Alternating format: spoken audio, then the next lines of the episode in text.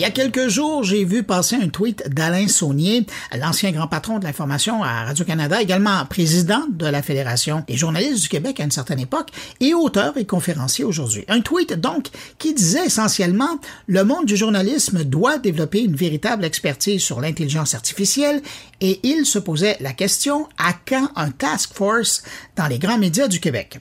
Alors, vous vous imaginez bien que c'est venu toucher une corde sensible chez moi. Alors, je l'ai invité à venir expliquer le fond de sa pensée et il a accepté. Bonjour Alain Saunier.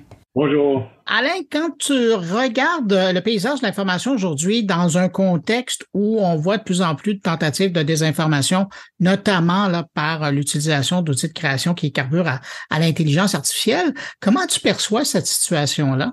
Ben moi, je perçois ça comme étant euh, excessivement euh, préoccupant, inquiétant, euh, parce que l'intelligence artificielle je veux croire qu'effectivement, ça pourrait aider l'être humain à améliorer un certain nombre de choses. Et puis, je pense qu'il faut avoir un discours non plus euh, complètement à l'encontre de, de, de, ce que ça peut représenter comme potentiel.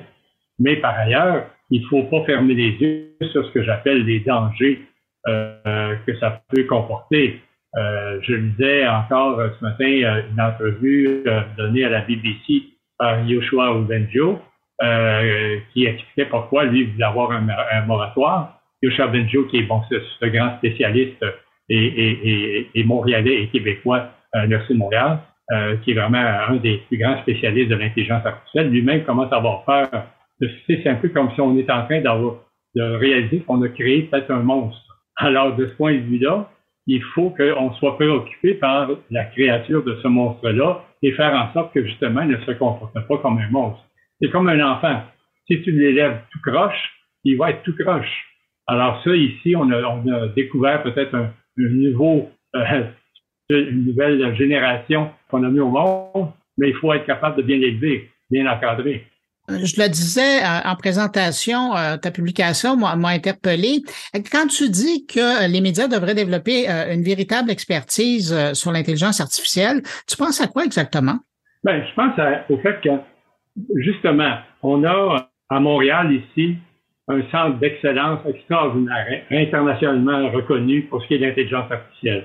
On devrait normalement avoir des journalistes qui sont très collés sur ce centre-là. Par exemple, euh, dans le passé, on sait qu'il y avait des journalistes qui connaissaient bien le secteur de l'avionnerie, euh, parce que Montréal est un centre en avionnerie.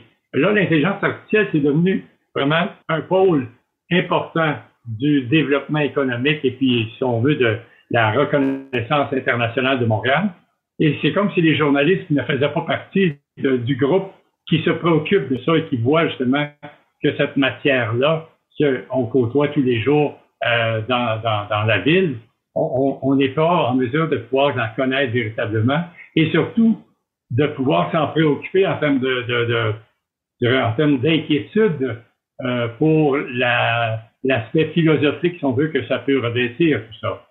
Moi, je suis d'accord, par exemple, de, voir à quel point les gens maintenant sont soucieux de l'environnement dans la plupart des médias. Mais à certains égards, on peut dire que parmi les menaces qui pèsent sur la, la, la, sur l'humanité, l'intelligence artificielle fait partie aussi de ces menaces-là.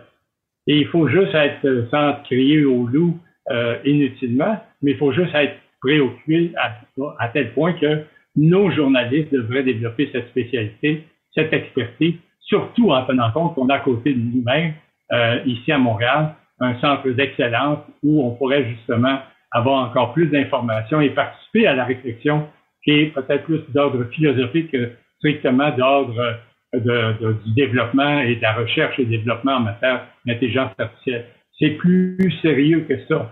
Et ça, ça va dans le sens de ce que j'ai toujours préconisé, c'est-à-dire qu'il faut faire du journalisme en profondeur de plus en plus et ne pas faire de, journalisme superficiel. J'oserais même faire la caricature, il ne faut pas tomber dans l'intelligence superficielle.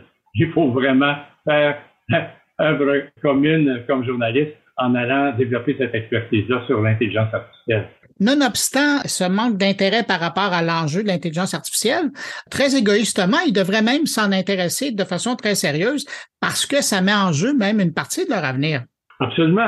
D'abord, comme citoyen, on devrait avoir cette fierté d'avoir des gens, des chercheurs de, renommée comme on en a à l'heure actuelle à, Montréal.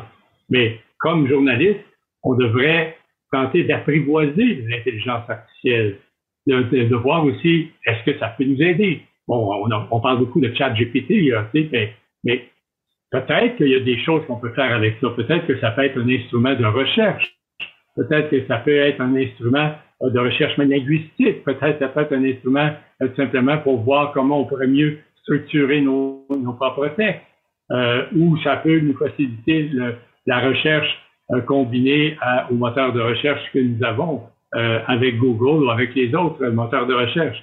Alors, il ne faut pas fermer les yeux sur ça, mais il faut surtout l'apprivoiser le plus rapidement possible, mais en développant aussi euh, des journalistes qui ont une expertise supérieure à, leurs collègues parce qu'il faut s'en préoccuper, c'est trop important. Dans ta publication sur Twitter, tu faisais aussi l'évocation d'un task force sur la question. Qu'est-ce que ferait ce groupe-là?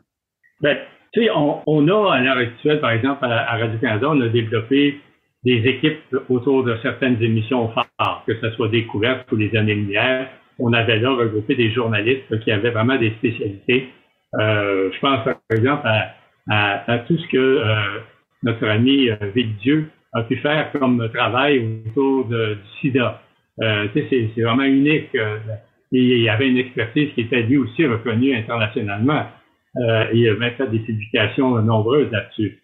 Alors, quand je parle de task force, c'est qu'il faut définir un groupe et de la même manière qu'on définit, par exemple, un task force pour faire la, la surveillance de, des fausses nouvelles, Mhm. Euh, comme il y en existe à Radio-Canada avec euh, euh, nos, nos, amis qui sont qui travaillent là-dessus à, à RDI, ben, il faut avoir ce task force-là, dont la, seule et unique préoccupation, c'est de faire de voir toute la lecture, la littérature qui se fait sur le domaine, de faire les entrevues aussi pour compléter leur propre formation et d'intervenir dès le moment où il y a une lumière rouge qui s'allume pour être capable d'attirer l'attention des auditeurs, des téléspectateurs et des lecteurs.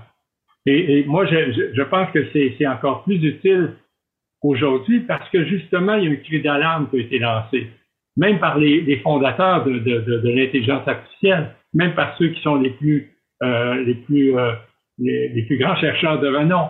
Alors, ça veut dire que nous, il faut être capable de rattraper aussi tout ça il y a tout l'aspect de la publication, de l'accès à l'information, de la génération de l'information avec ces outils d'intelligence artificielle, parce qu'il y a vraiment des enjeux, là, journalistiquement parlant. Là, euh, la dernière fois que j'ai vu un tsunami du genre, ça a été à l'époque quand il y avait eu euh, l'apparition des réseaux sociaux et qu'on avait vu l'arrivée du journalisme citoyen, où euh, là, pour prendre une image qui m'avait frappé dans une présentation que tu avais fait à l'époque, les citoyens sont plus vite que les journalistes pour se rendre sur un feu. Ça vient d'arriver devant chez eux. Euh, à cette époque-là, Radio-Canada avait eu une grosse réflexion par rapport à son rôle, par rapport à l'information dans le contexte des réseaux sociaux. Est-ce que euh, on est rendu là euh, par rapport à, l'intelligence artificielle? On, devrait pas attendre que la révolution arrive, mais peut-être la précéder? Ah ben, tout à fait. Écoute, je sais, moi, par exemple, il y a des journaux comme The Guardian, le New York Times, qui ont véritablement commencé à développer une politique éditoriale à l'égard de tout ce qui s'appelle l'utilisation de chat GPT. Ça, déjà, ça veut dire qu'il y a une préoccupation. Moi, je pense que tous les grands médias devraient avoir, euh, et je parle de leur direction, devraient justement donner une direction, une façon de, une vision pour voir de quelle façon euh, on peut euh, ou pas composer avec l'intelligence artificielle dans le milieu de l'information et que on puisse apprivoiser le plus correctement ces outils-là. Ça, ça veut dire que chaque média devrait avoir, outre le task force dont on vient de parler, avec des experts euh, qui sont capables d'être au-devant euh, de l'information. Il faut aussi qu'il y ait une orientation claire de la part des directions éditoriales afin qu'on puisse euh, mieux comprendre et composer avec l'intelligence artificielle comme un outil de travail potentiel. Ou bien on décide que l'outil ne sera pas utilisé dans quel cas, ça veut dire que c'est une vision éditoriale.